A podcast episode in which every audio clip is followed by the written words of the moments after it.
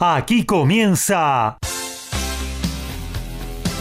Código Deportivo. Todos los deportes, todos. Pasión, info y opinión para compartir con vos. El mejor equipo y la conducción de Gabriel Giachero. Ajustate el cinturón.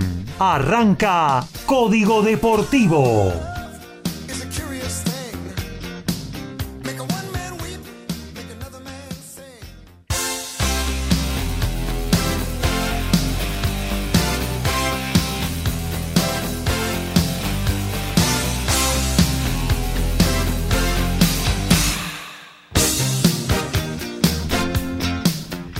¿Qué tal? ¿Cómo les va? Muy pero muy buenas noches. Arrancamos una nueva edición de Código Deportivo, esta de los miércoles, eh, más cortita que la de los sábados, eh, a partir de ahora hasta las 23.30 compartiendo info, opinión, pasión por todos los deportes.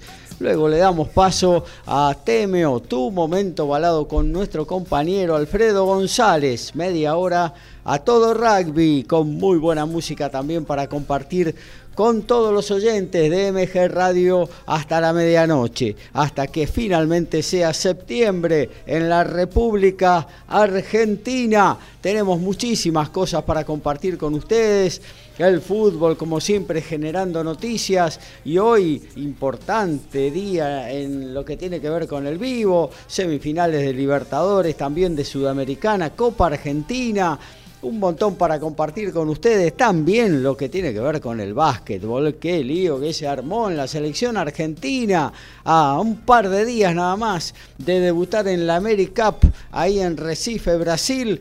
No tenemos técnico. Bueno, ya vamos a estar desglosando toda la info que manejamos para todos ustedes, porque también está el US Open, también tenemos eh, cosas de automovilismo, quizás entre algo de boxeo, en fin, un montón, ¿eh? Para que a dónde se va a mover luego de este espectacular y entonces qué hacemos con Jaf y Daniel Montenegro en la, en la conducción.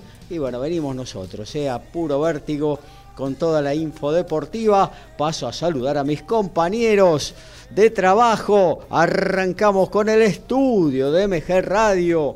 El dueño de la pelota de la número 5 de la pasión de los argentinos, Horacio Boquio. ¿Cómo anda Horacio? Hola, muy buenas noches, Gabriel, compañeros, audiencia. Y sí, como bien eh, decías vos en la presentación, con gran cantidad de partidos en juego de distintos torneos, no solo en los dos más importantes de Sudamérica, sino también a nivel local, más una fecha que está iniciándose eh, mañana. Eh, se ha completado también el ascenso y las los principales ligas europeas han tenido jornada también hoy. Nos vamos a exteriores. Primero arrancamos con la lejana Polvorines. Él nos habla de básquetbol, también de automovilismo. Es el señor Daniel Medina. ¿Cómo anda, Dani? ¿Qué tal, Gaby? ¿Cómo qué presentación? La lejana Polvorines parece, no sé, lejano oriente. Lejano, eh, ¿Cuántos kilómetros estamos? ¿Como 20? 31. ¿Cuánto? 31. Es un montón. Sí, sí, acá llueve y allá no, por ahí. Hoy no, ¿eh? no está lloviendo. Eh, Pero se viene, se viene, se viene a las 5 de la mañana, ¿eh? ojo al hilo. ¿En serio? Ah, sí. Bueno, acá arrancará a las 8 entonces, más o menos. No sé, no sé, pero va a ser todo el día, este, eh, por lo menos hasta las 4 o 5 de la tarde, hasta el atardecer este, de mañana. Es, eso es lo que dice el Servicio Meteorológico Nacional, por supuesto. Este, el, amigo Comar, no está más Comar, pobre Comar, ya debe haber muerto. Bueno, este, eh, es, más o menos como, es, más es más o menos como la AFA, el Servicio Meteorológico Nacional, ¿no? Y ya no sé cuál es peor, ¿eh? o, ser, o estar en un Ministerio de Economía. no sé, busquémosle, busquemos esa cosa, no sé. Y ahora incluye a los médicos también. Bueno, dejémoslo ahí. Hablemos de, deporte. Este, bueno, por lo pronto día de una temperatura linda, bien fresquito de la mañana, después de la tarde, este, calorcito. ¿eh? Así que, este, ya no me quejo. Este, tuve las dos cosas, la que tenía y la que, la que quiero ahora. Bueno, como bien vos dijiste, este, semana en lo que respecta al deporte que siempre tratamos de, brindar este, los sábados y miércoles bastante movidita, ¿no? En básquet realmente sí, sí, ya, ya hiciste la presentación, un bombazo impresionante que se dio anoche. Estaba justamente este, este, con el tema de las noticias, estaba viendo, estaba averiguando la Eurobásquet justo cuando se me aparece la información este, el, de, un, medio muy muy famoso del básquet de acá, medio este, que se va por, por internet, este, este, duró poco. ¿Qué será duró poco? Digo yo, ¿viste? Duró poco el Che García dejó de ser técnico de la selección argentina de básquet. Mamita, estaban comentando el triunfo del lunes y lo echaron, o, algo así, no se sabe qué pasó. Así que tenemos bastante para decir. Me parece que es lo primero que dije, ¿eh? lo primero que dije, y hagan una similitud con Rusia 2018 con San Paoli, ¿eh? Ojo a la bicicleta, ¿eh? o algo así fue algo así, fue algo así, y presidida y este, eh, eh, con este, iniciativa de, apellidos importantes, ¿eh? uno de un campo grande, o sea, si uno tiene un campo grande y le gusta, que saque la idea que el apellido cuál puede ser, y el otro una persona que anda en lancha. Este, así que más o menos, digamos, este, capitaneados por eso, pero aparentemente había una disconformidad general este, con los jugadores, que vamos a hablar un poquito también, pero por ahora hay un, un semi-hermetismo de la Confederación Argentina de Básquet, ¿no? Desde ya, pero este, ya en cualquier momento yo creo que mañana hay más novedades para este boletín y por supuesto, acá sí se parece a la AFA o, algún, o lo que es Argentina en este momento.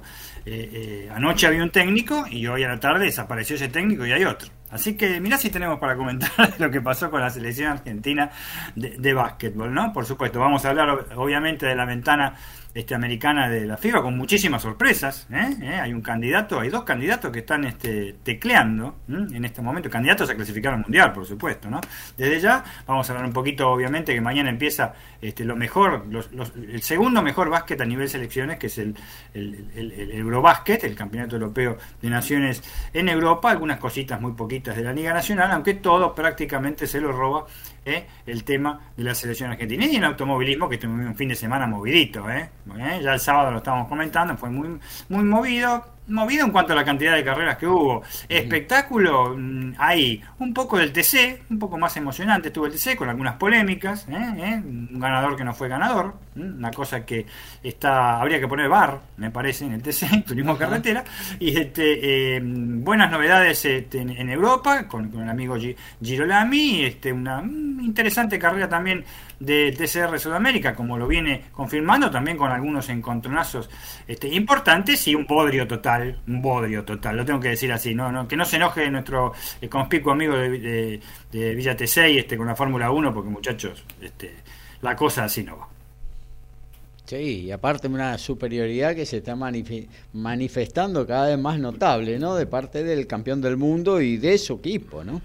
No, por supuesto, pero aparte, o sea, cero todo, eh, porque eh, anda perfecto, este, las pega todas, este, anda perfecto, me parece bien, porque es un gran piloto, un gran equipo en, este momento, pero los demandan para el diablo aparte, porque le pasan cosas increíbles a los autos. Lo de Ferrari, lo de Ferrari no tiene nombre, directamente. ya, tiró la esponja. Ya está, bueno, pero este, aun cuando estaba peleando el campeonato, punteros en el campeonato, se, van, se mandaron varias macanas de esas que de equipos novatos, ¿no? No, sí, yo creo que varias cabezas a fin de año van a, van a, rondar en Ferrari. Me parece que hay una que es la principal, la del director deportivo. Me hace acordar cuando anuncié lo de Sanguinetti Newells, igual. Este, eh, este, porque realmente es inconcebible. ¿Por qué? Porque lo explicamos varias veces y lo vamos a recargar cuando hablemos. Este, Gaby, vos lo sabes muy bien, los oyentes también. Eh, el poderío de Ferrari. Si me hubiese dicho desde el año pasado para atrás, eh, con lo mal que andaba Ferrari, no, pero el poderío que tiene esa escudería en este momento en un motorazo y en un autazo y realmente cosas muy equivocadas que no ocurren con ¿eh? este Red Bull en, este momento. Ya dejamos los demás este equipo porque realmente ninguno se le llega a los tobillos a estos dos este, equipos que puntean el campeonato mundial de constructores y el que, el que va a salir nuevamente bicampeón en el campeonato de pilotos. También vamos a hablar de tenis. Está jugando el US Open, el último mayor del año, el último gran slam de la temporada tenística. Y con el día a día, el minuto a minuto, lo tenemos a nuestro compañero Lautaro Miranda. ¿Cómo anda, Lautaro? Hola Gaby, muy buenas noches para vos y para los compañeros, para toda la audiencia, por supuesto tenemos bueno bastante para comentar sobre lo que fue este inicio del abierto de Estados Unidos que Viene ya un argentino de la tercera ronda de manera sorpresiva. Pedro Cachín en su primer cuadro principal del US Open. Entre los mejores 32 del torneo, hoy ganando un partido increíble realmente ante el estadounidense Brandon Holt quien había comentado yo la semana pasada que se trataba del hijo de Tracy Austin, ex número uno del mundo, dos veces campeona del US Open. Hoy Pedro Gachín le logró ganar en cinco sets tras haber perdido los primeros dos. El quinto se lo ganó 7-6, así que bueno, por supuesto estamos de celebración y por supuesto tenemos para comentar lo que serán los partidos del día de mañana de Federico Coria y Diego Schwarman que buscarán sumarse a Pedrito Cachín en la tercera ronda y por supuesto nos dio, nos dio un cachín de alegría así es. Muy bien el, el, el jueguito, eh, por supuesto con su apellido. Eh, sí, así es. De momento el único argentino en la tercera ronda y fue el único que logró ganar el día lunes, también en un partido increíble, fue también 7-6 en el quinto, viene ganando partidos realmente extenuantes, habrá que ver cómo llega a la tercera ronda, pero por supuesto quién le quita lo bailado. Eh, y por supuesto tenemos eh, el gran atractivo de este US Open que es el, retiro de Serena Williams que ahora mismo está venciendo 2-0 eh, en el tercer set a Annette Contavate, la número 2 del mundo.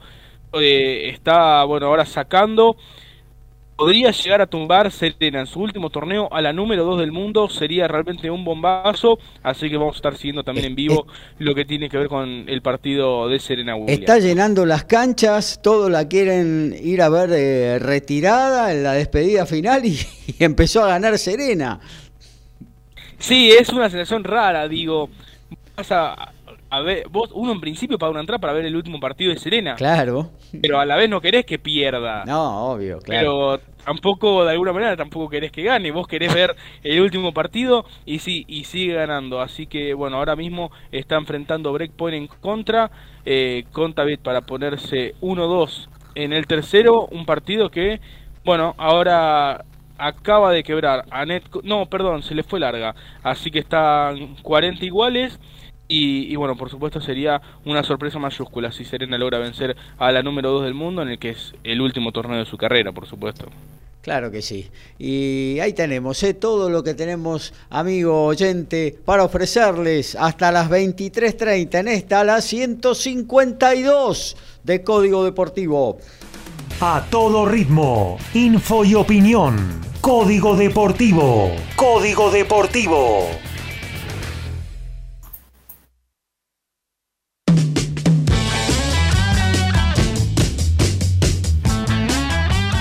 Y por la Premier League hoy, Arsenal le ganó 2 a 1 al Aston Villa. Igualaron en cero el Bournemouth y el Wolverhampton. Manchester City le ganó 6 a 0 al Nottingham Forest. West Ham igualó 1 a 1 con el Tottenham. Y Liverpool le ganó 2 a 1 al Newcastle. Y en básquetbol, la NBA, porca miseria, dicen los tanos. ¿Pero por qué? Porque Darío Galinari, el alero italiano, sufrió una rotura de menisco y se pierde el Eurobásquet, se pierde el certamen continental y quizás el inicio de la fase regular de la NBA. El alero sufrió una lesión en su rodilla durante el juego ante Georgia, un juego de práctica, y se temió lo peor de acuerdo a las imágenes y que la lesión ocurrió sin contacto físico finalmente, se, por su cuenta de Twitter, se confirmó la rotura de menisco y deberá ser intervenido. De rey esto será de baja para Italia en el torneo que comienza mañana y deberá esperar para hacer su debut nada más ni nada menos que en los Boston Celtics.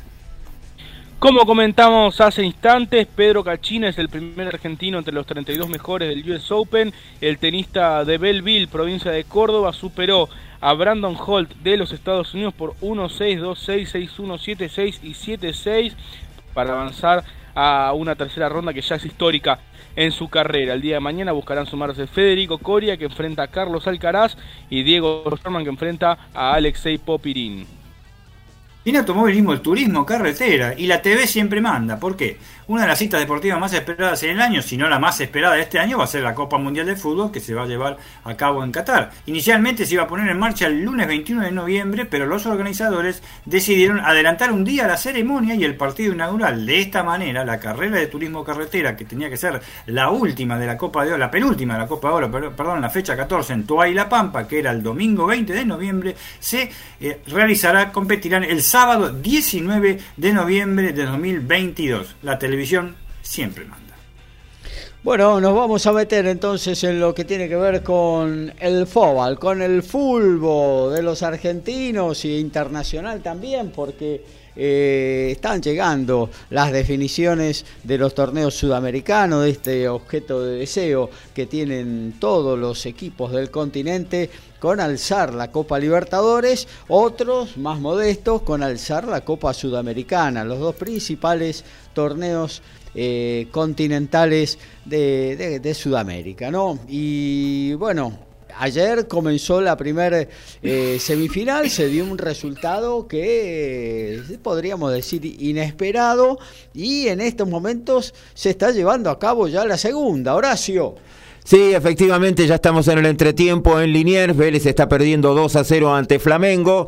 32 minutos Pedro, 45 Everton Ribeiro, el segundo tanto para Flamengo, eh, momentos de gran lucidez del equipo brasileño, eh, la capacidad que tienen muchos de sus jugadores, que no es para, no se descubre ahora, sino ya uno lo, lo veía eh, en el transcurso de las últimas Libertadores, y ha sacado una clara ventaja en este primer tiempo y pudo haber incluso haber marcado algún gol más. la diferencia en calidad en juego es bastante notoria. Vélez tuvo alguna oportunidad, bueno, ahora en el segundo tiempo tiene que salir a quemar las naves porque si no ya la semana que viene se le va a hacer muy cuesta arriba poder remontar este resultado, ¿no? Que no deja de ser algo que eh, quizás estaba en los cálculos de la mayoría.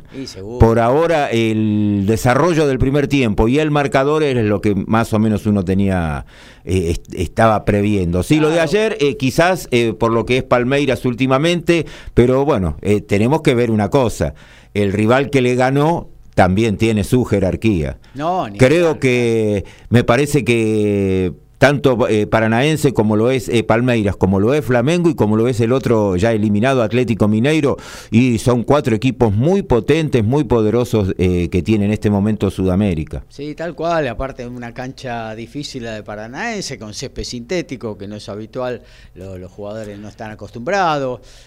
bueno, una serie de cosas, un resultado que es exiguo y que, bueno, que... Y viendo siempre a Palmeiras cayéndose... claro hay que esperar el miércoles que viene. No, ni hablar, ni hablar. Eh, Pero qué nivel, ¿no? Qué nivel, qué nivel este, o sea, lo que hablamos siempre del fútbol brasileño, yo me tocó, me pude ver el partido bastante ayer, este, está bien, la cancha es rápida, obviamente, pero qué, un partido de copa, porque creo que se ustedes no me dejan mentir, se rasparon lindo, sí. se, dieron, se dieron lindo los dos, pero qué nivel los brasileños, porque con esa técnica, esa gambeta que tienen, lo que sea, pero qué rapidez también, los dos equipos, qué barbaridad. La verdad espacios que reducidos también, ¿no? También. Sí, se mueven, en fin, son netamente superiores en la parte de equipo, yo creo, a toda América, me parece. Es que esto lo hablamos al comienzo de la Copa Libertadores, pero lo hablábamos el año pasado, o sea, se ah, sigue manteniendo, hay una gran diferencia y además, sí, se va agudizando porque me parece que hay cada vez más equipos ahora brasileños en ese tipo de, línea, o sea que ya cada vez hay más que están sacando esas diferencias. De darse lo que aparentemente está uno viendo ahora eh, en Liniers y vamos a tener otra vez la final, va a ser eh, entre dos brasileños. Sí, sí, bueno, va a ser difícil que, otro equipo. ¿Qué? ¿Independiente del Valle que está? No, no me acuerdo. Cuál no, Independiente del Valle está en la Sudamericana. Ah, la Sudamericana. Terminó recién el primer tiempo, le está ganando 1 a 0 a Melgar como local. Gol del argentino Richard Junque. Ajá. Fernandinho es el de, el de, el de, el es, el de Manchester, el de Manchester City y el de Liverpool, no me acuerdo. Sí, sí, ah, ah, y además, eh, eh, ¿lo estuviste viendo el partido ayer? Sí, hay uno nuevo. ¿Viste el gol? el gol de Alex Santana. Sí, sí, sí, Willy Santana, que lindo gol, pero el que, el que hace las jugadas esa que desborda. Sí, es increíble, es increíble. Jugadas que normalmente nosotros no estamos acostumbrados a ver en el fútbol argentino, la definición. Día, el otro día pude ver, eh, no sé, estaba un poco aburrido en casa y digo, a ver qué hay. Y la verdad que no había mucho para ver en, en televisión en cuanto a deportes, ¿no? Y estaba Fluminense Palmeiras en el Maracaná. Fluminense segundo, Palmeiras primero bastante cómodo, bastante... Ah, sí, en el Brasileirao. En el Brasileirao, ¿no? Eh, bueno, vi el primer gol, eh, creo que terminó 1 a 1 el partido. El primer gol fue de Palmeiras, Ronnie, el número que juega con la 10, centro delantero, un jugador que que no, no, sé cuánto va a durar acá en Sudamérica, aún en cuanto en Brasil hay poderío económico, creo que tiene destino europeo. Bueno, viene un centro desde la derecha y en el borde del área grande, estaba apenas entrado al área, de espaldas al arco, la empalma de chilena, la puso en un ángulo, un gol espectacular que acá no no no podemos no no vemos acá no vemos esos goles. Ayer se comió se comió hizo una maniobra hizo un taco no sé Horacio si vos lo viste. Sí sí la que tapa el arquero abajo contra el palo.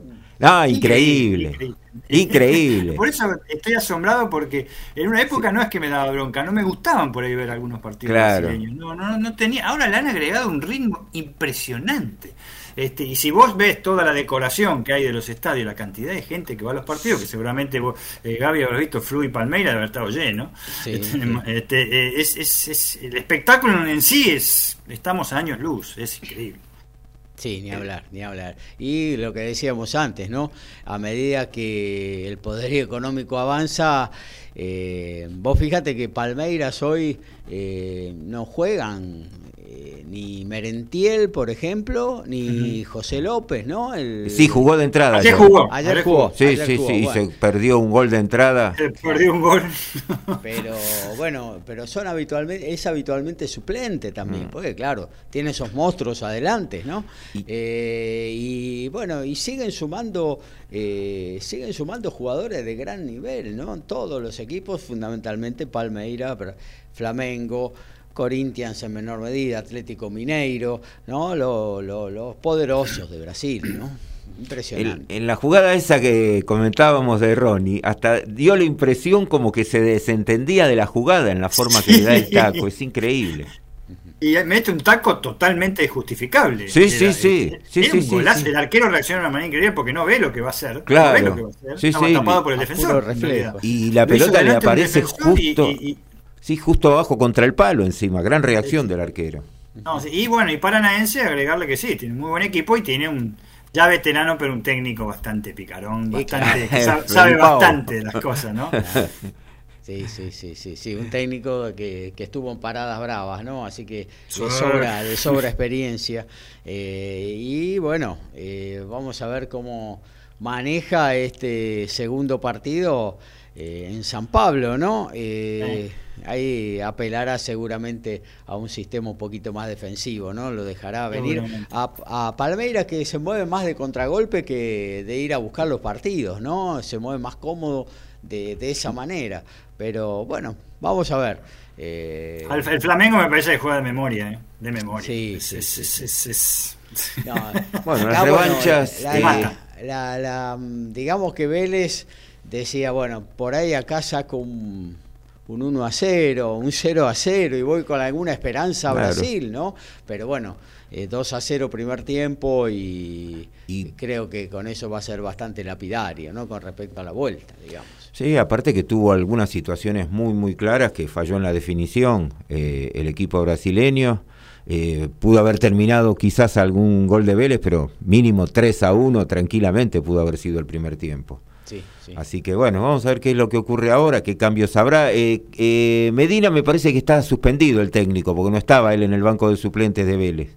Me parece que está suspendido. Daniel Medina estaba en el banco de eh, Vélez. No, no, no, no, Es, este es un homónimo porque es uruguayo. Garca. el que le gusta hacer foul, le gusta hacer foul. Bueno, así que entonces ayer eh, Paranaense 1, eh, Palmeira 0. Eh, hoy, bueno, este primer tiempo y por Copa Sudamericana. Y por Copa Sudamericana tenemos el, en este momento ganando 1 a 0 Independiente del Valle con el gol del argentino Richard Junque. Eh, este creo que había jugado en Almagro. En Almagro, en Almagro. claro. Y mañana están jugando también otro duelo de brasileños. Eh, va a jugar el goyanense de local 21 a 30 ante el San Pablo. Recordar que todas las revanchas son la semana que viene y en el mismo día. O sea, el, de Palmeiras Paranaense lo vamos a tener el próximo martes. Vamos a estar eh, desde Brasil comentando lo, lo, que venga pasando con Flamengo y Vélez. Y bueno, la Sudamericana va a tener partido miércoles también, la revancha en Perú, más el jueves el otro enfrentamiento en Brasil.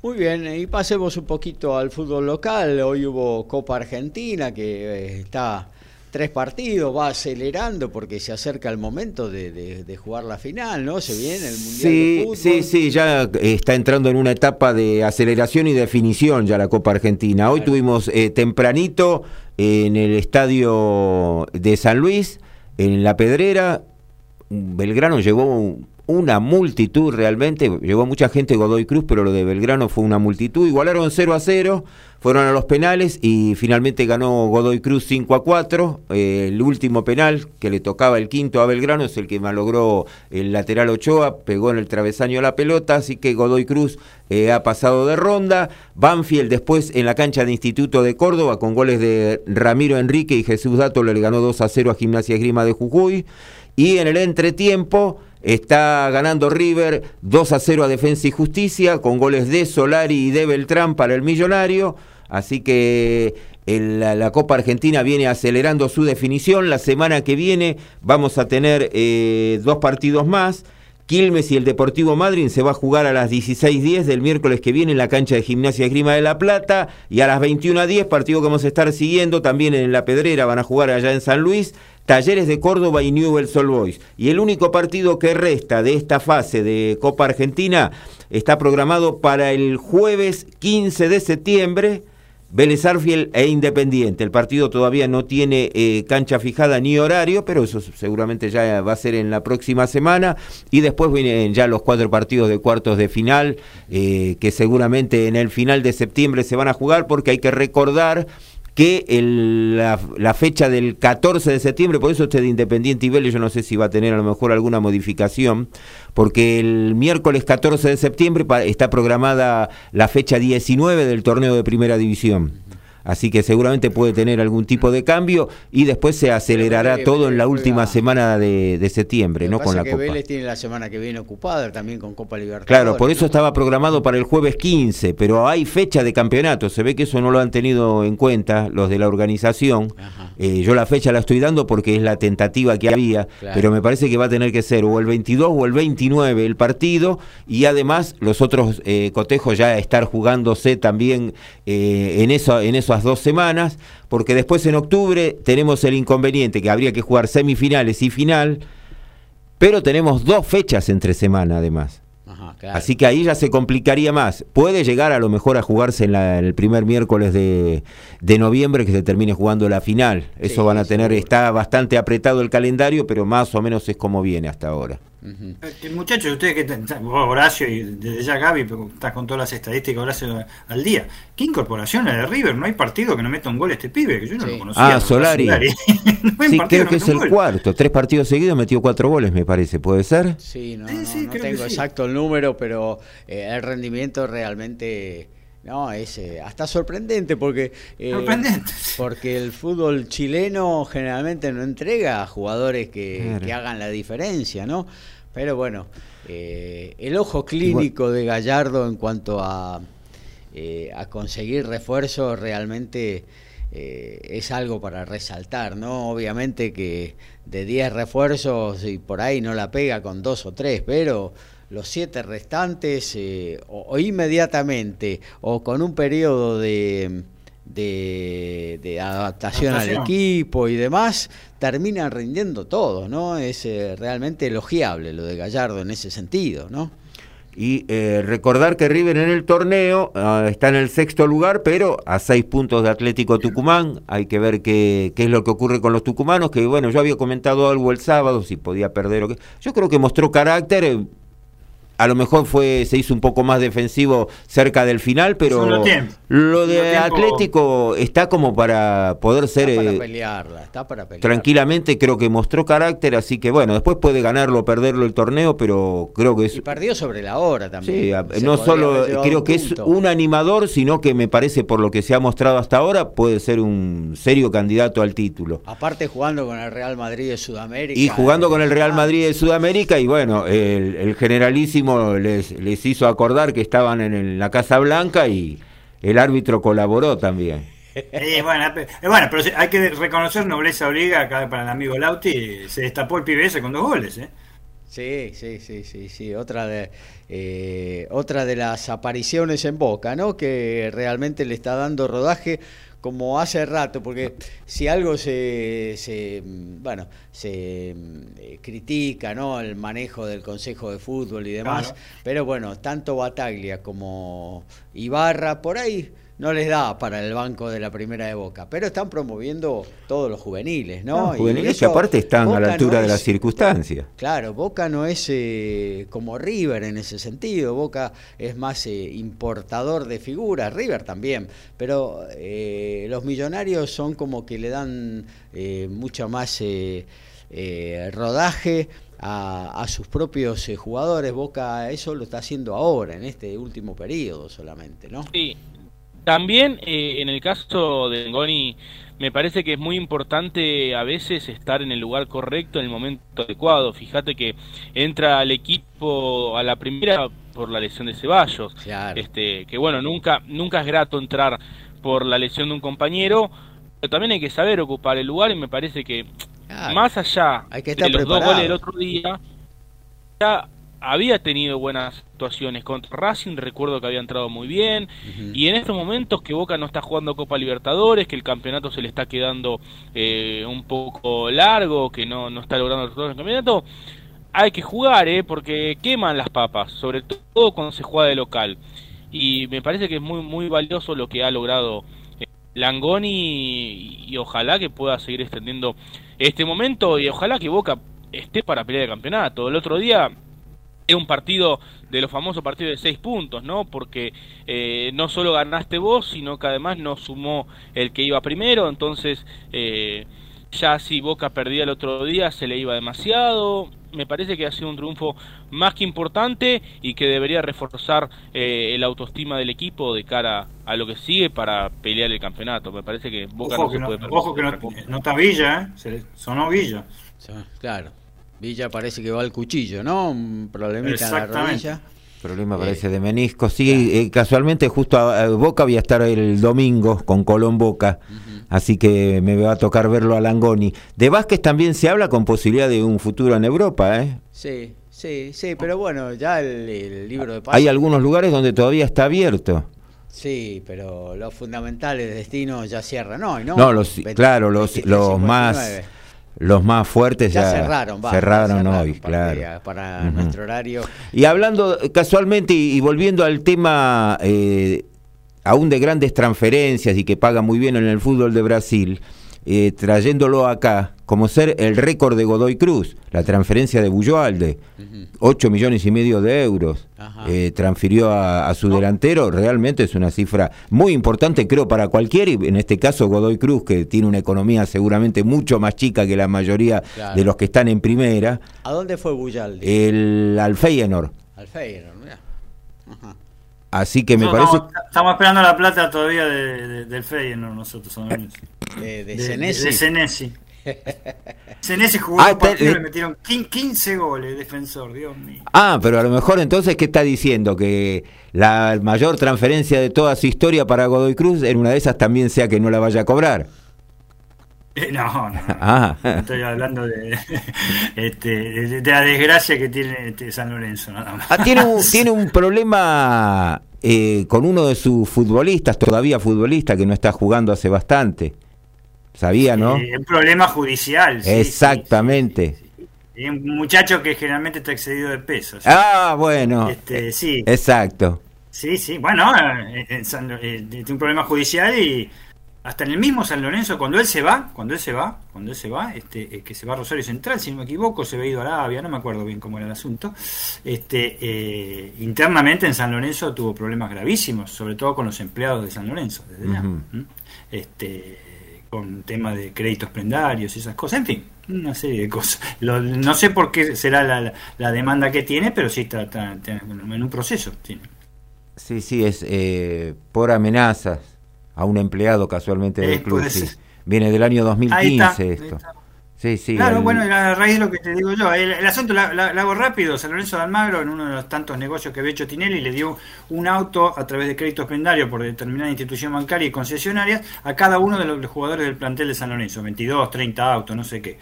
29 pagaban perfectamente, o lo vendieron al plano, o lo que sea. Uno no pagaba ni una cuota. Esa era la persona a la que nos estamos refiriendo, por ejemplo. Ah, bueno. en serio, ¿eh? sí, en, el, en tribunales de Morón va a ser el, la audiencia el próximo lunes. Y sí, tenía cuidado, pues justamente los empleados de San Lorenzo de Almagro lo intimaban a, este, a través de, cartas documentos y el tipo iba todos los días al club, imagínense, a entrenar. Y bueno, sí, se agarró con uno y tuvo muy serios inconvenientes con uno desde ya. Imagínate, los empleados no cobraban y aparte se tenía que agarrar la piña con, con, este tipo. Ay, Dios mío. Pero bueno. Bueno, eh, fenómeno, hasta aquí hacemos lo de fútbol. Eh, nos vamos a actualizar, ¿no? Lo que tiene que ver con, obviamente, la pelota número 5 y seguramente Lautaro también va a aportar lo suyo en el US Open. Y ya estamos en 7 del segundo tiempo, se iba Gabriel, pero no era Giachero. Barbosa. Barbosa hacia el gol, lo tocaron de atrás porque no les quedaba otra, hay tiro libre para Flamengo. ¿Y roja? No. No, no, no, no ha mostrado tarjeta, pero si no lo tumbaban ya estaba entrando al área y quedaba de frente al arquero Hoyos. Eh, hay tiro libre en este momento para Flamengo, vamos a ver qué es lo que ocurre. Eh, mientras tanto, Independiente del Valle, también 7 del segundo tiempo, sigue ganando 1 a 0 por la Sudamericana y estamos ya llegando al final del primer tiempo. Eh, Defensa y Justicia sigue cayendo 2-0 ante River. Sí, hubo tarjeta amarilla, sí, era evidente. Han sacado la tarjeta amarilla porque si no se iba al gol. Todavía ni se La cancha, la cancha no lo estoy viendo, ¿está en un 70% por lo menos de público? Estoy hablando de Amalfita, no en serio, en serio la pregunta. Sí, sí, está, está lleno. Se puede decir casi lleno. casi lleno, vamos a decir. Se habilitaron las dos cabeceras para este partido, creo también. Es el único representante ah. argentino que ha, que ha quedado, así que. Eh, bueno, entonces, eh, obviamente, Liniers y Villaluro no apto para los chorros, están todas las casas vacías. bueno, US Open, Lauti. Sí, porque gana Serena Williams 5-2 en el tercer set. Ahora mismo está sacando a Net Contabate, número 2 del mundo. Acaba de cometer una doble falta, hasta 0-15 con su servicio la tenista Estonia, así que Serena está a tres puntos de vencer a la número dos del mundo. Y mientras tanto, en el estadio Louis Armstrong ya hay eh, fantasma de la sorpresa, porque Félix Oye Aliasim perdió el primer set ante Jack Draper por 6-4. Básquet, rugby, fútbol, tenis, boxeo, deporte motor y más. Código Deportivo.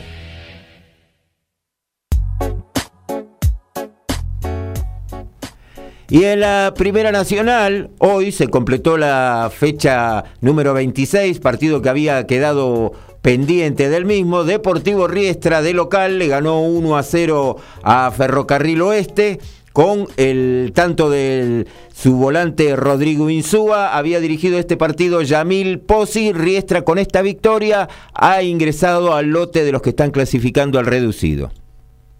Y en básquet, la Liga Nacional de Básquet, que aún no comienza, obviamente, se terminó un ciclo importantísimo en Corrientes. ¿En dónde? En regatas.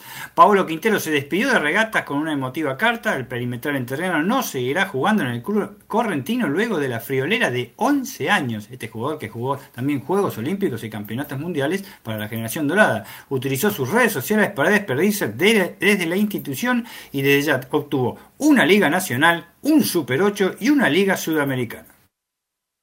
Arrancó mal el día, o mejor, arrancó mal el torneo de dobles para los argentinos, principalmente porque cayeron eh, Marcel Granolers y Horacio Ceballos, finalistas en el año 2019, eh, cayeron ante Marcelo de Moliner y Joao Sousa 7-6 en el tercero, Federico Coria, acompañó el colombiano Rodríguez, cayó ante la dupla número uno del mundo, Rashid Ram y Joe Salbury, Machi González junto al bosnio Tomislav Birkic cayeron ante Klassen y Melo y también cayeron, cayeron Sebastián Baez y Tomás Echeverry ante la dupla del kazajo Nedoviesov y el pakistaní Aisamullah Kureshi. Y en estos momentos acaba de ganar Serena Williams 7-6, 2-6 y 6-2 a Annette Contabet, la número 2 del mundo, y estará enfrentando en la tercera ronda a la australiana Ayla Tomljanovic. Ya mismo el TC2000 demasiado lindo para ser cierto, porque la novena cita del TC2000 en Argentina se encuentra a la vuelta de esquinas el 10 y el 11 de septiembre y cuando seguía en aumento la expectativa por el retorno luego de tres años al histórico trazado del Sonda, las autoridades dieron a conocer mediante un comunicado que se dará a guardar el año siguiente. Este, varios trabajos en el trazado sanjuanino, sobre todo en sectores de banquina y vías de escape que tiene gran peligrosidad en carrera, motivaron que el Vigicum, sí, otra vez el Vigicum, será finalmente el circuito que alberga la categoría junto a sus respectivas divisionales. Bueno, nos quedamos ahí en los polvorines, ¿eh? pero vamos a hablar de básquetbol con el culebrón que se armó la selección argentina de básquetbol que dentro de un par de días, ¿eh? el 2 de septiembre, arranca su participación en el AmeriCup en Recife, Brasil. Y bueno, le dejamos la palabra, que lo diga todo él, Dani Medina. Por supuesto, desde ya. Bueno, ustedes vieron, Argentina había mm, obtenido, desde ya, vamos a empezar por cronológicamente y rápido, ¿no? Que la mayoría de la gente por ahí no lo sabe, pero bueno, Argentina derrotó a Bahamas el, lunes en el Polideportivo de Mar de Plata, era todo sonrisa, toda alegría este, 11.000 personas. No sé si vieron el partido un poco, muchachos, vieron algún resumen. El Polideportivo Malvinas estaba repleto como nosotros lo esperábamos. ¿eh? Explotaba, explotaba. Explotó, la gente recibió, le perdonó todo, las malas jugadas, las pelotas perdidas, que fueron las mismas de siempre, jugar contra Bahamas, pero querían estar con la selección argentina, lo apoyaron a morir y bueno, Argentina este, superó a este, Bahamas 99 a 77. Eh, honestamente, mm, sin saber lo que iba a pasar después, sin saber lo que iba a pasar después, eh, a mí el partido no me satisfizo para nada. Argentina regala un tiempo, no podés perder el primer tiempo, cuando finalizar el segundo cuarto, en medio tiempo con Bahamas de local. No se puede, o sea, hay que buscarle una explicación a estas cosas. ¿eh? Lo mismo que perder con Colombia, lo mismo que perder con Paraguay. Este, no estoy desmereciendo esas naciones, pero sí que el nivel de básquet con respecto a esas tres naciones que nombré son este, eh, eh, de Argentina es, altísimo y no solo por la, general, la generación dorada, siempre fue adelante. Y bueno, perdió el primer tiempo 44 a 43 con, con Bahamas, que si bien tiene dos NBA, es cierto, y juegan bien, ¿eh? Este, eh, eh, cometió errores en el segundo cuarto, en, el tercer y cuarto cuarto, realmente infantiles. ¿eh? Parecía un equipo, en su momento, estos muchachos parecían un equipo este, de cadetes, unos errores increíbles con pérdidas de pelotas tremendas. Y Argentina los aprovechó. Y Jensen era una máquina, porque si hubiera sido una máquina, lo tenía que haber hecho 120 puntos la verdad, este, eh, eh, le pudo superar a Bahamas. Una victoria eh, este, desde ya merecida por lo que se hizo en el, tercer y cuarto cuarto y que prácticamente pone a Argentina, prácticamente lo pone en el Mundial 2023. ¿Por qué estamos diciendo todo esto? Antes de comenzar lo, mediático que, ocurrió luego con, el director técnico, en que recuerden que clasifican este, los tres primeros de cada grupo, de los dos grupos que hay, el mejor cuarto. El mejor cuarto es hasta ahora Argentina, sin ninguna duda. Es el, mejor tercero es Argentina. Y si queda mejor cuarto, va a quedar mejor cuarto porque el otro grupo, el otro grupo en el que están Estados Unidos, Brasil, México, Uruguay, este, se están sacando, este, este, eh, están sacando canas, excepto Estados Unidos, que está cortado, ¿eh? que tiene 6-1 de, partidos, este, están... Este, eh, se están ganando entre ellos. Perdiendo, por ejemplo, entre ellos, Brasil perdió tres partidos seguidos, inconcebible, uno de ellos contra Colombia. Eh, eh, eh, honestamente, los brasileños que tienen en este momento los NBA, que están jugando, los NBA, este, y, que van a jugar también la, la, América Cup, están, se ha producido un bajón increíble, no lo pueden creer porque de esos partidos dos fueron, este, dos fueron como, como local que perdió, y tienen un, 5-3 tienen en este momento, con lo cual Argentina tengan en cuenta que tiene un 6-2, o sea, eh, va a ser muy difícil que Argentina pierda todos los partidos, ¿eh? aunque se le vayan los jugadores NBA, los de la, Euroliga, etcétera, etcétera. Eh, todos los partidos contra Bahamas le tendría que ganar la revancha, bueno, eso digo yo, vamos a ver, pero ya sería uno más más y Argentina tendría este, 9-2, este, se puede perder con Canadá nuevamente acá. Canadá, inclusive ahora Canadá está clasificado para el campeonato mundial, Canadá tranquilamente va a ser como lo que va a ser eh, dentro de, empieza mañana la América Cup que presenta un equipo de reserva, completamente de reserva, con muchos universitarios, esas cosas. Pero eh, lo que quiero decir es que lo que sí yo saqué, a mí me pareció el periodismo muy muy, muy alabador estuvo cuando terminó el partido. Para mí no era así. ¿eh? ¿Cómo? Muy obsecuente, digo. Sí, sí, sí, yo aunque no hubiera pasado lo que sucedió después, Gaby, yo este iba a ser el comentario mío hoy. Este, el equipo no me conforma para nada. Este, honestamente no me conforma con nada. Este, Campazo, eh, no digo que se lució, jugó bien. ¿eh? Para mí, a partir del tercer cuarto, jugó bien. Desde ya, eh, hasta un equipo, era un entrenamiento en un momento dado por las macanas. Que parecía que estaban las jugadas preparadas y los demás se tenían que quedar parados, los chicos de Bahamas, ¿me entendés? Para practicar las jugadas. Entonces, este, lo mismo ocurrió en varios partidos. Yo diría que en el 50% de la participación de Argentina en estas ventanas americanas en forma total. haciendo, tocando fondo contra Venezuela, realmente, acá, de locales, ustedes recuerdan, este, jugando muy mal acá también contra Panamá, se ganó ahí nomás. ¿eh? Panamá también se había impuesto en el primer tiempo, eh, haciendo eh, un increíble tercer cuarto, vos recordás, Javi este, y oyentes, increíble tercer cuarto en, contra Venezuela, allá en, Venezuela, porque perdía, llegó hasta perder por, por 16 puntos en un momento dado. fue un increíble tercer cuarto y en el cuarto lo manejó con experiencia y terminó ganando, sacó 10, 11 puntos y, y ganó por 3 nada más y a puro tiro libre desde ya. Pero bueno, eh, son cosas para corregir. En ese sentido, es este como otros equipos de fútbol que yo siempre me cargan ustedes y yo siempre hago bromas. Es lo que hay. es lo que hay en Argentina y se sienten muchas ausencias que ya, este, ya hemos comentado. En base a eso, en eh, base a eso. Antes de empezar con lo del este, técnico, eh, de mira, déjame pasar por, por Chaco, déjame pasar por Linier porque hay novedades. Y hay tercer gol de River. Solari nuevamente, segundo de su cosecha personal. River ahora gana 3 a 0 en 10 del segundo tiempo a Defensa y Justicia. Tercer gol de Flamengo, nuevamente Pedro, el segundo de su cosecha personal. Flamengo está ganando ahora 3 a 0 a Vélez en 12 del segundo tiempo. Bueno, y este, luego de eso, ¿qué siguió, Dani? Luego quiso decir una conferencia de prensa con risas, ¿eh? El técnico argentino, este, entró Che García y el capitán argentino, que este Facundo Campazo, este, comentando, haciéndose bromas, comentando lo que fue el partido. Y ayer, sorpresivamente, este, ya todo programado para este, partir a la América Cup en Recife, en Brasil, ¿eh? que comienza, como bien vos dijiste, el, este, el día 2, Argentina comienza su participación. Y resulta que ayer, a la, a la noche, a última hora, se anuncia este, que eh, eh, Néstor Che García deja de ser el técnico de la selección argentina. El, mensaje de la Confederación Argentina de Básquet es muy escueto, dice que por razones este, personales, aparentemente, y por intimidad del de, señor García, no va a hacer más comentarios por ahora. Pero ya, obviamente, las revistas especializadas, el periodismo especializado, este, ya eh, ya, ya, ya, ya husmeó en el día de hoy y evidentemente eh, la cosa tenía mucho mucho más trasfondo, ¿eh? Como yo había comentado eso el Mundial 18 con Argentina seleccionada de fútbol, bueno, fue igual, fue igual. Hacía rato que venía este, una diferencia de, en el trato de los jugadores para con este, Néstor che, eh, García o viceversa. Desde ya no estaban conformes, desde ya con cuestiones técnicas, pero también con el trato que tenía el entrenador para con ellos. Eso se sumó a muchos inconvenientes logísticos de la selección. La selección tardó un día en venir de Canadá, por ejemplo. Este, y cuando vino de Canadá la trasladaron no sé de qué lugar, yo no sé si fue de Buenos Aires o directamente, si fuera del aeropuerto de Mar del Plata no es nada, pero si la trasladaron en Buenos Aires se fueron este, para jugar el partido con Bahamas en combis.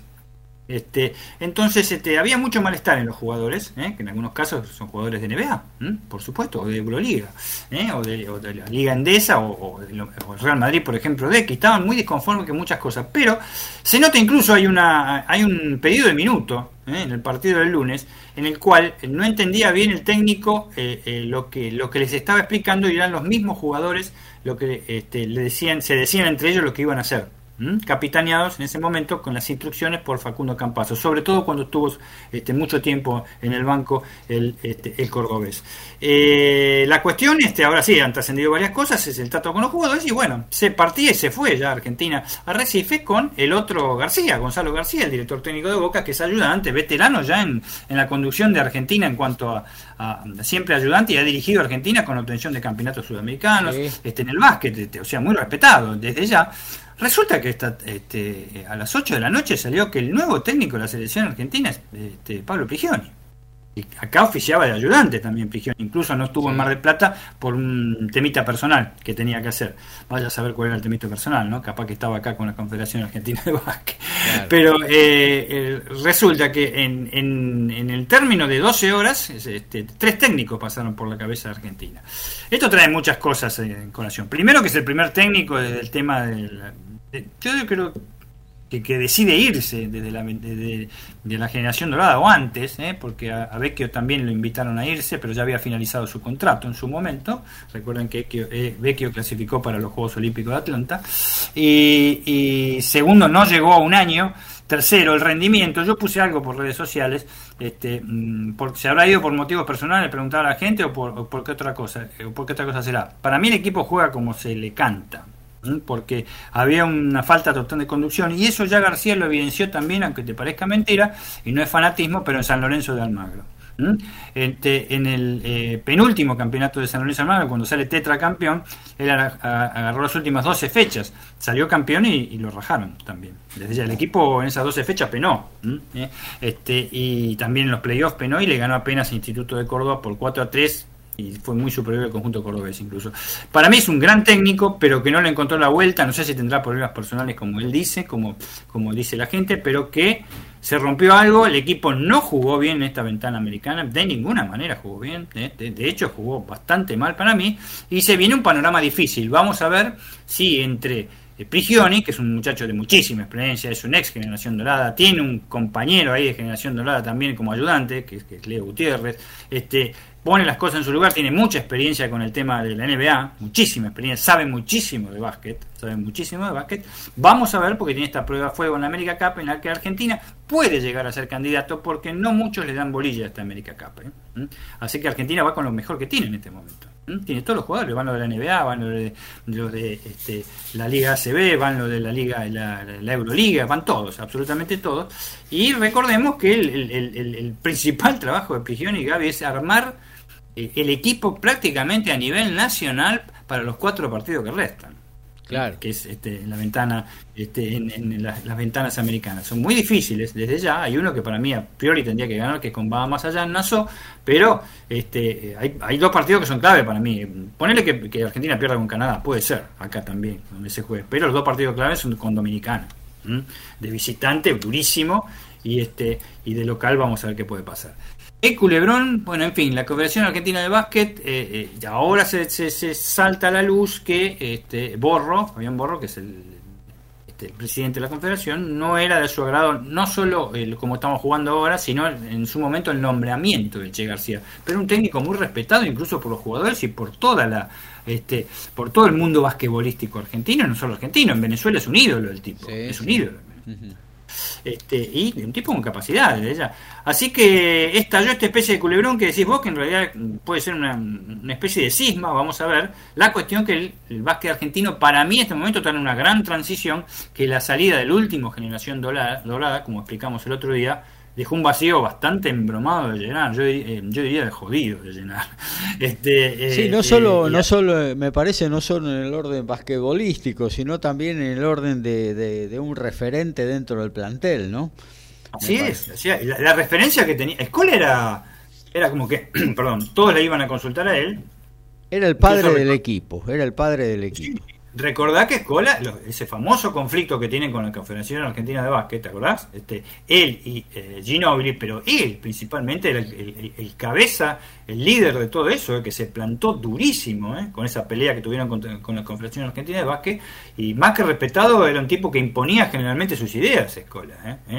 bastaba con verlo en un reportaje, Escola, que le hicieran, lo, lo, parco que era y lo que dejaba dentro de, lo, de sus, con sus compañeros adentro, lo que significaba este, para sus compañeros la presencia de Escola en la selección nacional. Yo creo que no solo técnicamente hablando por sus eh, virtudes basquetbolísticas, sino porque lo que bien vos decís, lo que significaba dentro del plantel y para los adversarios. Para los adversarios lo que significaba Escola, sabían que estaba Escola y era otra cosa totalmente distinta. Ahora está penando este muchacho de Lía, porque la verdad que hace lo que puede de Lía, me parece que hace lo que puede, este, eh, en el tema de la pivot. Después no tenemos a nadie, ¿eh? Tenemos a Deck, que, no es una ala pivot, este, que metió 37 puntos, pero contra Bahamas metió 37 puntos. Sí, los dos, los dos o tres chicos que andan por ahí con una buena estatura, Cáfaro y demás, no todavía no, no despegan basquetbolísticamente. No, Fernández, este, no, lo ha, puesto ni Sergio Hernández tampoco, ¿te acuerdas que lo llevaba y, no los ponía? Entonces, tenemos que buscar algo más de altura, eh, eh, difícil, por supuesto, en Argentina, pero algo de predicamento. Campaso para mí está muy afectado a lo que le está pasando en la NBA. Si Campaso estuviera ya en un club, yo aceptaría propuestas de, algún club europeo, ¿eh? desde ya. Yo aceptaría. Eh, se, dice que el Fenerbahce está muy, se dice que el está muy interesado. Se dice. ¿eh? Vamos a ver porque hasta ahora no hay ningún tipo de resolución de lo que va a pasar en la NBA con él. Pero este, y vamos a ver qué pasa con Bildosa y vamos a ver qué pasa con este chico Bolmano, que a mí Bolmano, insisto, ojo, le falta mucho rodaje desde ya, ¿eh? desde ya. Pero mm, no puede ser lo que lo pintaban como el Ginóbili, el nuevo Ginóbili, no, de ninguna manera. Es, una diferencia abismal, me parece. Y este, así que bueno, se arma este cisma, como digo yo, vamos a ver en qué influye. Es un culebrón realmente, es, es las desprolijidades que hay no solo en el básquet argentino, ¿eh? en lo que el país vive desde hace mucho tiempo, muchísimo tiempo, y se dan estas situaciones que realmente, ya te digo, en 12 horas pasaron tres técnicos, ¿no? desde ya, y obviamente el perjudicado es la, selección argentina. ¿Y qué queda para estos marplatenses? Como te digo, estos 11.000 marplatenses que salieron con una sonrisa anchísima, sacaron fotos con todos los jugadores, ¿qué queda para ellos? Calentaron con todo, ¿no? Este, realmente, un fin de semana, un lunes, digamos, un lunes, martes este, y miércoles, lunes a miércoles, 48 horas que fueron este, bastante extrañas ¿eh? en el mundo del básquet argentino. Muy bien, muchas gracias eh, Dani Medina. Vamos a actualizar lo que tiene que ver con fútbol. Se pega Lautaro Miranda y todo el US Open. Y Flamengo continúa ganando en 28 del segundo tiempo, 3 a 0 a Belezar Fiel en Liniers. Por la Copa Sudamericana hay dos goles más para el Independiente del Valle, también dos argentinos. Lorenzo Farabelli y Lautaro Díaz. Ahora gana 3 a 0 los tres goles de jugadores argentinos. Independiente del Valle derrotando al Melgar de Perú. En la Copa Argentina, en 20 del segundo tiempo, River sigue ganándole 3 a 0 con dos goles de Solar y el restante de Beltrán a Defensa y Justicia. Y como bien decíamos, Serena Williams ganó ante Annette Contabet, la número 2 del mundo. Está en la tercera ronda, se medirá a Ayla Tomljanovic y también por esa zona del cuadro cayó Leila Fernández, finalista del US Open 2021. Fue 6-3-7-6 ante la rusa Samsonova, mientras que en el apartado masculino Félix Ollea saca dos iguales ante Jack Draper en el segundo set, luego de haber perdido el primero. Somos pasionales, tenemos buena onda y también nos calentamos. Sumate a Código Deportivo. Somos como vos.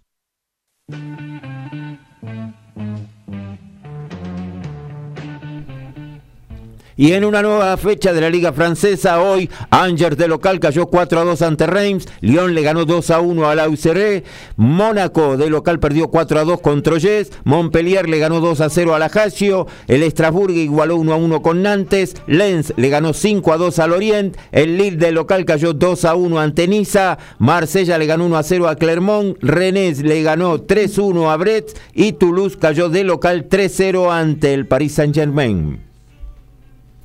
Y en básquet, FIBA, ventanas europeas para el Mundial de 2023 y son alemanes.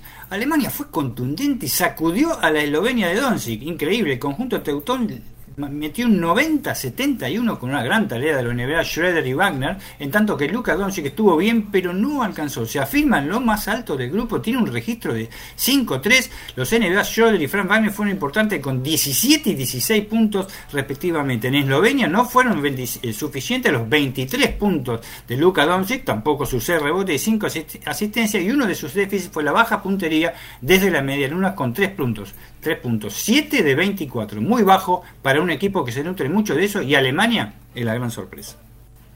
Apenas una top 10 del ranking WTA ha llegado a la tercera ronda del US Open en la parte baja del cuadro. Se trata de la tunecina On Javer tras las derrotas el día de hoy de María Zachary y de Annette Contabate.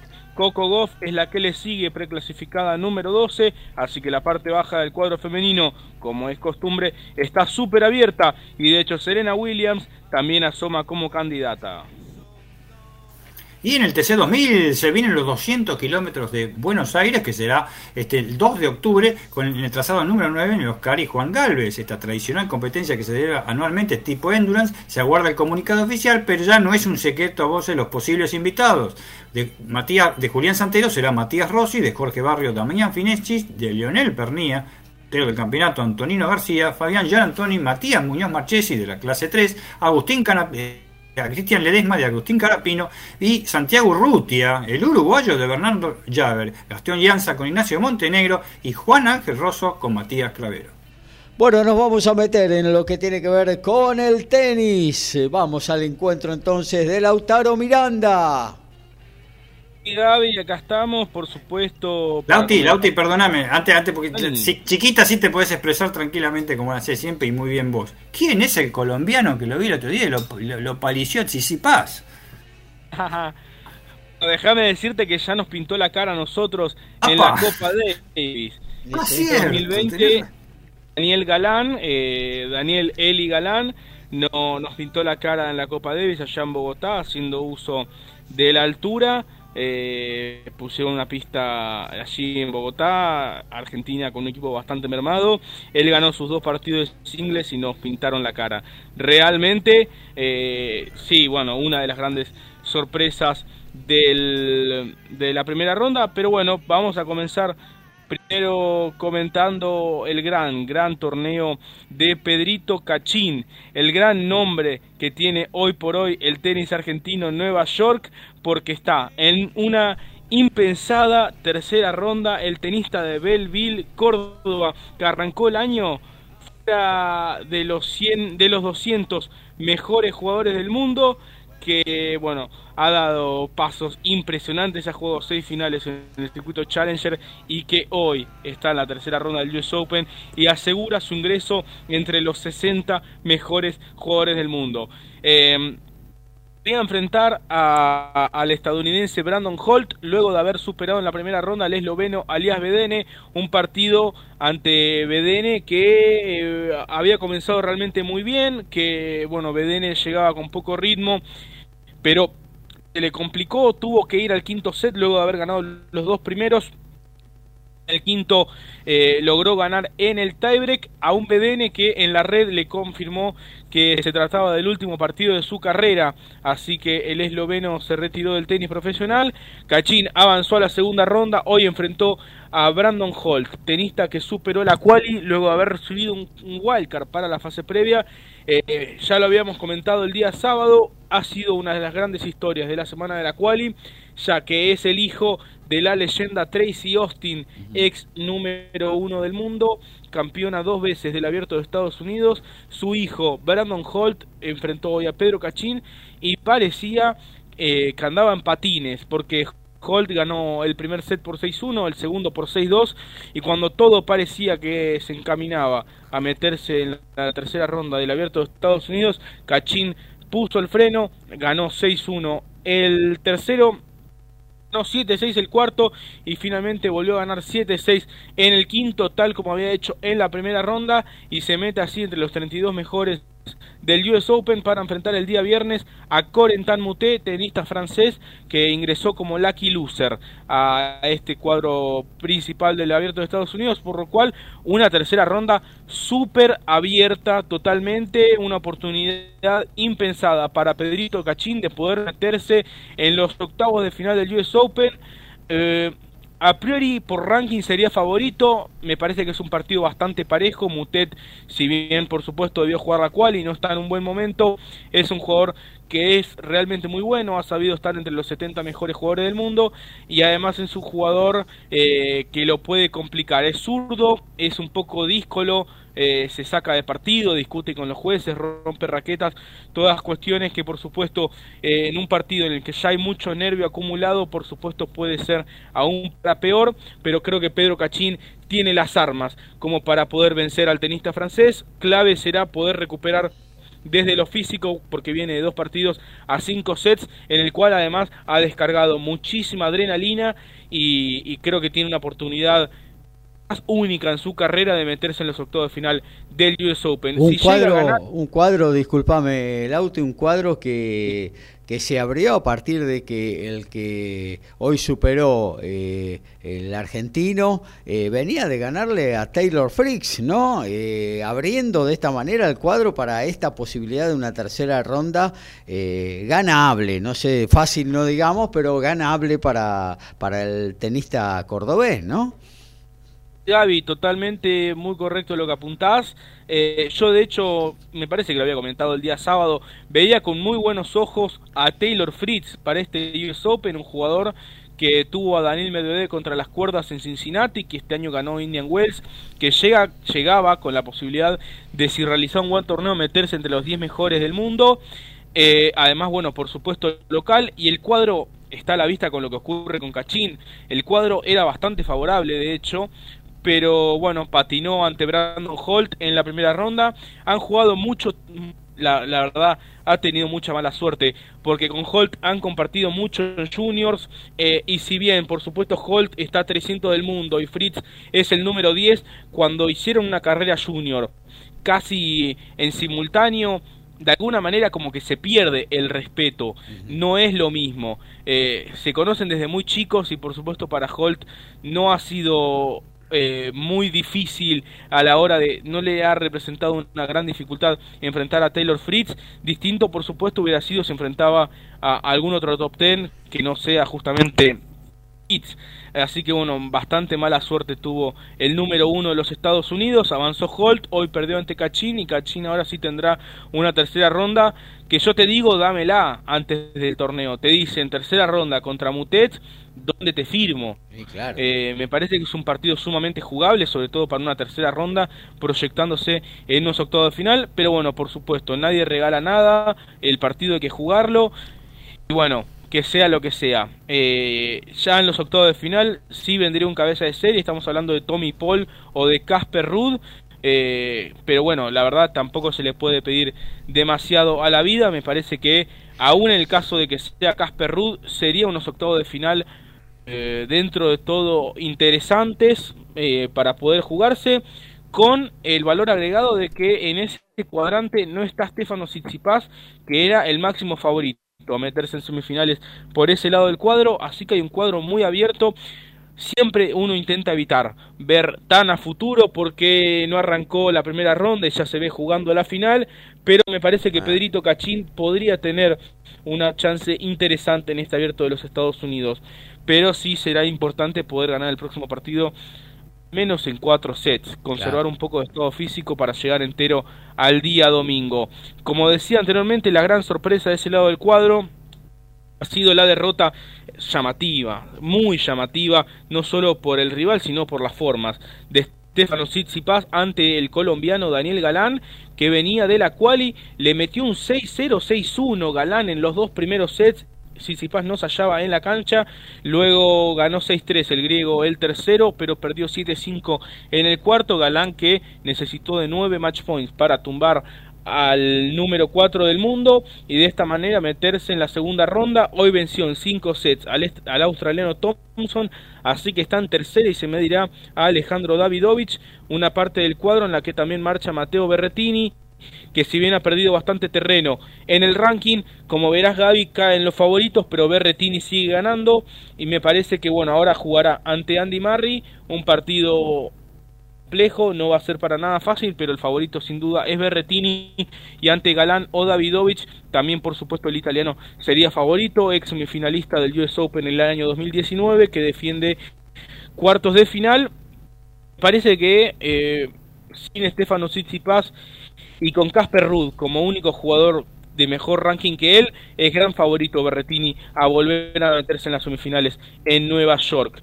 Eh, ahora mismo también está... Eh, Lauti, en cuanto a los argentinos, mañana eh, saltan a la cancha Schwarman y Coria, ¿no? Correcto, correcto. una parte que tenía a Federico Del Boni, que perdió el día de ayer ante John Isner, un partido complicado, un John Isner que Mañana dio walkover, no se presentará, no ahora mismo los motivos, pero bueno, llamativo que eh, John Isner se retire del Abierto de Estados Unidos. Una lástima por Federico Del Bonis. Quien se retiró también fue Sebastián Baez en su partido ante Carlos Alcaraz. Le hizo muchísimo partido en los dos primeros. Fue 7-5, 7-5 para el joven español. Y cuando perdía 2-0 en el tercero, Baez se retiró por bueno, molestias en sus piernas. Esperemos que se pueda recuperar lo más pronto posible. Y Alcaraz estará jugando ante Federico Coria que te digo jugó un partidazo para vencer a Talon Grigsport, número 45 del mundo en la primera ronda y aparte lo hizo en tres sets, 7-5, 6-4, 6-3. Impensado realmente que Federico Coria pudiera ganar, o sea, no solo ganar el partido, sino ganarlo en la forma en que lo hizo, porque Grigsport viene en una gran temporada, pero bueno, ha logrado ganar y mañana se estará midiendo a Carlitos Alcaraz. Luego sobre el cierre estaremos comentando en qué cancha y en qué horario y quién zafó fue el Peque Schwarman, porque no jugó Venía mal, ¿eh? muy... Sí, la verdad, eh, tuvo contra las cuerdas, yo creo que por momentos se vio afuera. Por suerte, eh, la vida le dio una segunda chance en el torneo. ¿Por qué digo esto? Porque enfrentaba a Jack Sock, un tenista, bueno, local, showman, favorito del público, que ha sido número 8 del mundo, pero ahora mismo fuera de sus mejores eh, de su mejor nivel. Había perdido los dos primeros sets, 6-3, 7-5 y de repente, Sock, pum, este, la espalda le dijo basta, desde entonces no se pudo mover y no pudo ganar un solo game más, eh, ganó Schwarman 6-0 en el tercero y cuando estaba 1-0 arriba en el cuarto, Sock dijo, chao, me voy, me retiro, le dio la mano al Peque, esta manera Schwarman avanzó a la segunda ronda, mucho deberá mejorar si quiere seguir en competencia, a veces, bueno, así es el tenis, así son los partidos al mejor de cinco, a veces este, la vida te da y te quita, en este caso eh, le dio mucho porque estaba para el cachetazo, el Peque no jugó nada bien, pero bueno, avanzó a la segunda ronda, estará jugando mañana ante Alexei Pirín, tenista australiano, saca fuerte, viene descansado, eh, es alto, le viene muy bien el juego en canchas pero bueno, ya por lo pronto eh, está de chapa en el torneo del Peque Schwarman, así que bueno, veremos cómo logra eh, afrontar su partido de la segunda ronda. Rapidito, bueno, como comentaba ya en los notis, Serena Williams, la gran atracción del torneo, está en la tercera ronda, hoy venció a la número 2 del mundo, Annette Contabate, eh, estará enfrentándose a la australiana Ayla Tomljanovic y también llama la atención que Serena con casi 40 años, perdón, con 40, ya casi 41 y en su último torneo logre vencer a la número 2 del mundo. Eh, esto claramente da una imagen de, de, cómo está el circuito WTA en la actualidad, un circuito WTA que logró colocar apenas una sola top 10 en tercera ronda por la parte baja del cuadro, perdió Kasatkina, perdió Zachary, perdió ahora también Conta Bate, la verdad muy pobre el nivel de la WTA actualmente. Así que bueno, esperemos a ver si Serena Williams logra ganar algunas rondas más y logra tener una despedida un poco más interesante. ¿Quién te dice si logra ganar el título una vez más allí en Nueva York? Muy bien, muchas gracias eh, Lautaro Miranda. Vamos a actualizar fútbol porque parece que se anticipó la lluvia en Liniers, pero es de goles. Y es de son de Pedro, porque ya marcó tres. El otro Everton Ribeiro, Flamengo gana 4 a 0, restan dos minutos. También están restando dos minutos en Ecuador. Independiente del Valle le sigue ganando 3 a 0 a Melgar. Eh, el Chaco, Defensa y Justicia, cae 3 a 0 ante River, dos goles de Solari, el otro de Beltrán. Ahí estamos en 37 del segundo tiempo. Y acaba de quebrar Danil Medvedev en el primer juego del partido. Está sacando 1-0 ahora mismo ante el francés Arthur Rinderneck. Y Félix Ojealiasim contra las cuerdas. Ahora mismo Draper saca 4-3. Está break arriba y además Z arriba el tenista británico. Gabriel Giachero y Dream Team hacen Código Deportivo.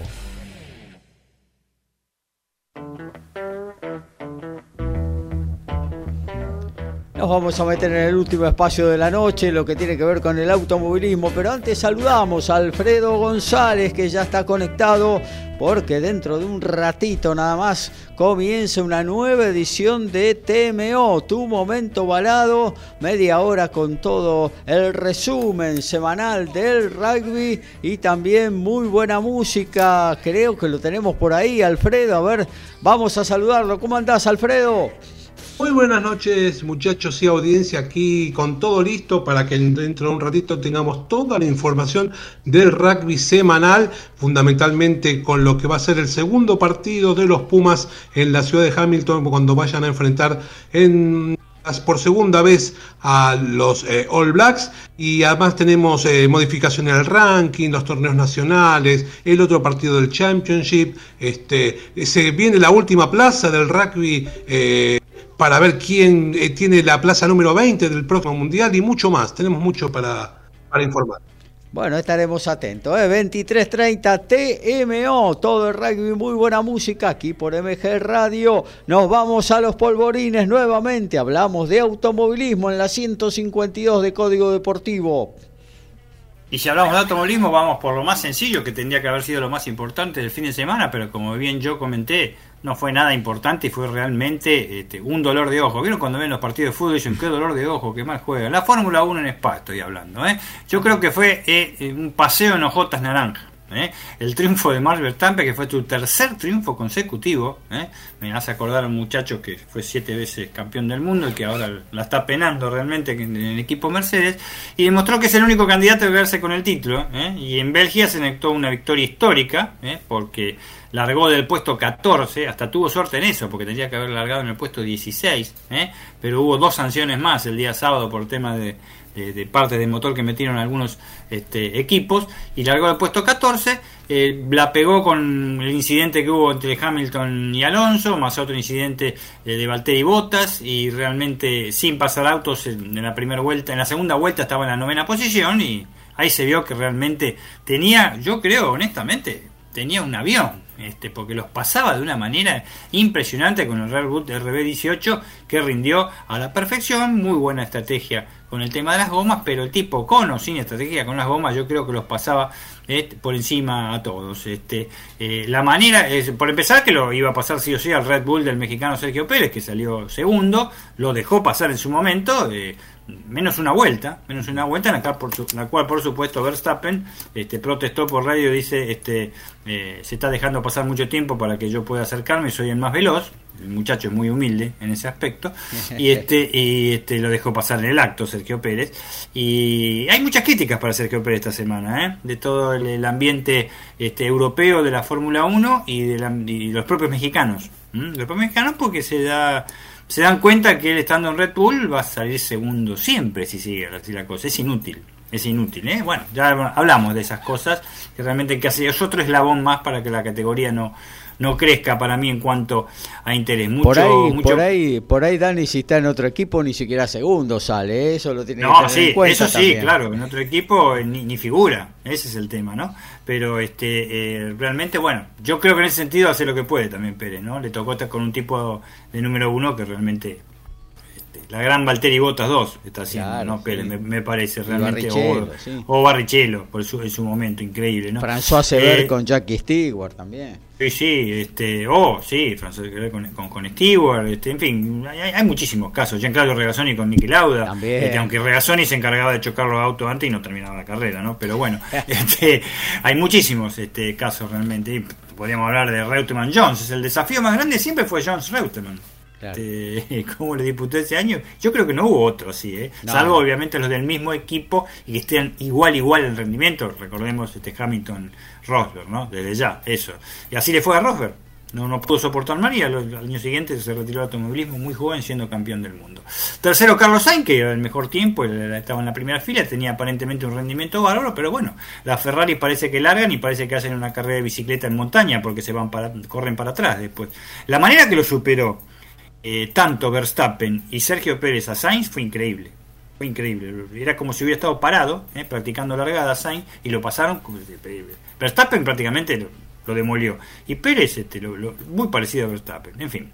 Eh, cuarto, George Russell, una pequeña alegría para el equipo Mercedes. Este, Hamilton, una largada, se tocó con Fernando Alonso, discutieron mucho mediático. La cuestión que con el toque Hamilton se clavó de punta, fue bastante más grave de lo que parecía, este, experimentó una, sensación de fuerza G de 45G, una locura. este, no sé, salió bien desde milagro, ¿no? Desde ya. Y muy poco para la carrera. Esteban Ocon fue el otro que también fue penalizado, largó en decimosexto lugar y llegó séptimo. Este, muy poco para rescatar, realmente está cortado en el campeonato de Verstappen. Lo de Leclerc fue lamentable, fue lamentable porque largó también un puesto después de Verstappen, iba superando normalmente también con su potencial Ferrari autos, pero en un momento dado cuando hacen el repostaje de, neumáticos, este tipo se vino para atrás. ¿eh? Este, en fin, eh, una más de la Fórmula 1, tenemos este fin de semana en, Países Bajos. Adivinen quién es el favorito. Oh. ¿Mm? La marea naranja, ahí sí que va a ver. Ahí sí que va a ser la marea. Ya fue la marea naranja en Spa, ¿eh? estaban sí, Claro, sí, sí, Pero acá el circuito más chico va a ser este como jugar en el Johan Cruyff, ¿eh? cuando juega el Ajax, ¿eh? va a ser igualito desde ya. Leclerc, Leclerc siempre con problemas. Hamilton se cargó a Alonso y Verstappen pasando autos como en un paseo que termine en el campeonato de oro. Saludos, Código Deportivo. ¿Quién nos puede mandar ese mensaje? el amigo de Villa, de Villa T6, que realmente siempre, siempre ve, ojo que fanático de la Fórmula 1, sí, sí, ¿eh? sí, sí. Eh, pero ya ni el marketing querés ver de, la largada, de, de, en fin, no hay nada, no hay nada que te interese, menos las carreras sprint incluso, ¿eh? la carrera sprint no pasa nada de nada. Este, Ahí se cuidan, se cuidan para no tocarse para mí no, no, no, no, no benefician nada. El año que viene van a ser seis. Vamos a ver qué pasa.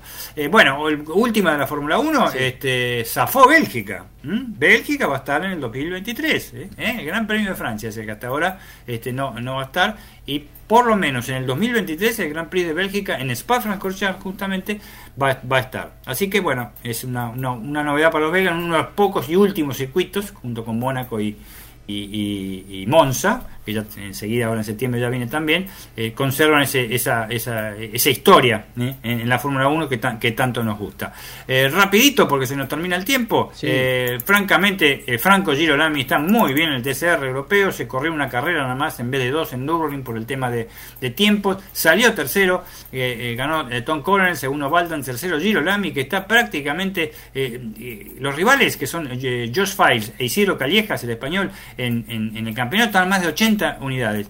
La próxima cita será entre el 23 y el 25 de septiembre en Monza, desde ya. Ahí se puede consagrar campeón del TCR europeo. Sería importantísimo. Está teniendo con, con, el, con, el, con Audi, el Audi que tiene está espectacular. Y por último tenemos una buena carrera en Paraná, lamentablemente no ganó de la Mota, que, que los paseó a todo con el Dodge, eh, por una polémica salida de pista que cortó una chicana, pero fue por error propio que la cortó. El reglamento en ese sentido es muy, muy, muy estricto, el reglamento de turismo carretera, en lo cual los comisarios lo aplican diciendo con un eh, eh, corredor este, corta, este, se sale de pista, corta, y aunque no se beneficie, porque no pierde la posición y, y, este, y tenga el peor tiempo, hizo el peor tiempo que hizo en las 25 vueltas por ese despiste que tuvo controlado, puede llegar a ser sancionado o apercibido. Lo sancionaron. Le metieron 5 este, segundos y ganó Leonel Pernía con el Torino. Cuarta victoria consecutiva del Torino, ¿eh? del Toro. ¿eh? Si ganan una más, están en el récord de triunfos consecutivos de la marca en el, turismo carretera que allá por el año finalizando la década del 60 brilló con Eduardo Copelo, Pirín Gradas y en fin, este, y, de la mano de Oreste Berta.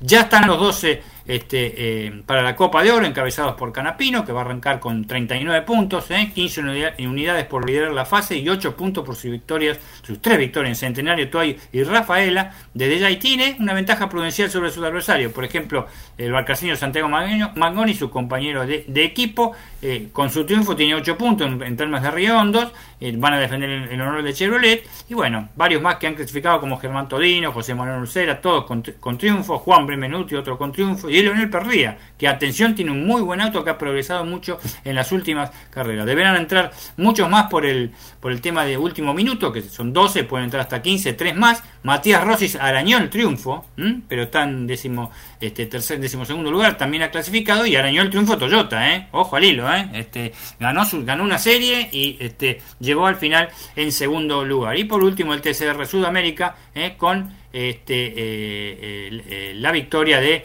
del Fabio Casagrande, el brasileño y Esteban Guerrieri, eh, le dijimos, eh, había, había corredores con esperanza, pero con este, las posiciones que alcanzó Fabio Pesini, este, sigue liderando este, el TCR también, una carrera bastante interesante en la cual Nicolás Conan la ligó, eh, la ligó mal, eh, la ligó mal y se quejó muchísimo, la ligó mal, lo sacaron fuera de pista. La próxima será la séptima fecha y tendrá como escenario el autónomo Oscar y Juan Galvez en la ciudad de Buenos Aires los días 17 y 18 de septiembre. Muchas gracias, Daniel Medina.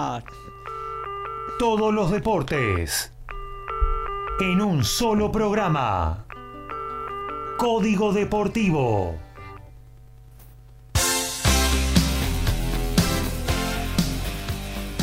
Bueno, nos vamos yendo, ¿eh? se terminó la 152 de Código Deportivo, ya, ya, ya se viene TMO con Alfredo González mañana en MG Radio, el debut de Zula Estañaro y de qué hablamos, un muy lindo programa va a ser Zula, eh, todos los jueves a partir de las 18 horas, también otro debut a partir de las 21, Carlos Mauro con Jazz, eh, Soul, Blues, Good Time se llama el programa, va a estar a partir de las 21 en el medio 19 la música salva al mundo y a las 20 abrazándote, abrazando tango. Nos despedimos, Horacio Boque, actualíceme lo que queda por ahí.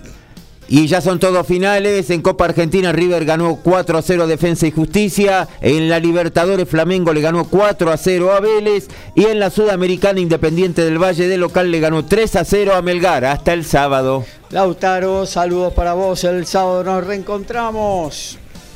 Grandi, nos reencontramos el sábado. Mientras tanto, Medvedev 2-0 arriba ante Rinderneck en la central.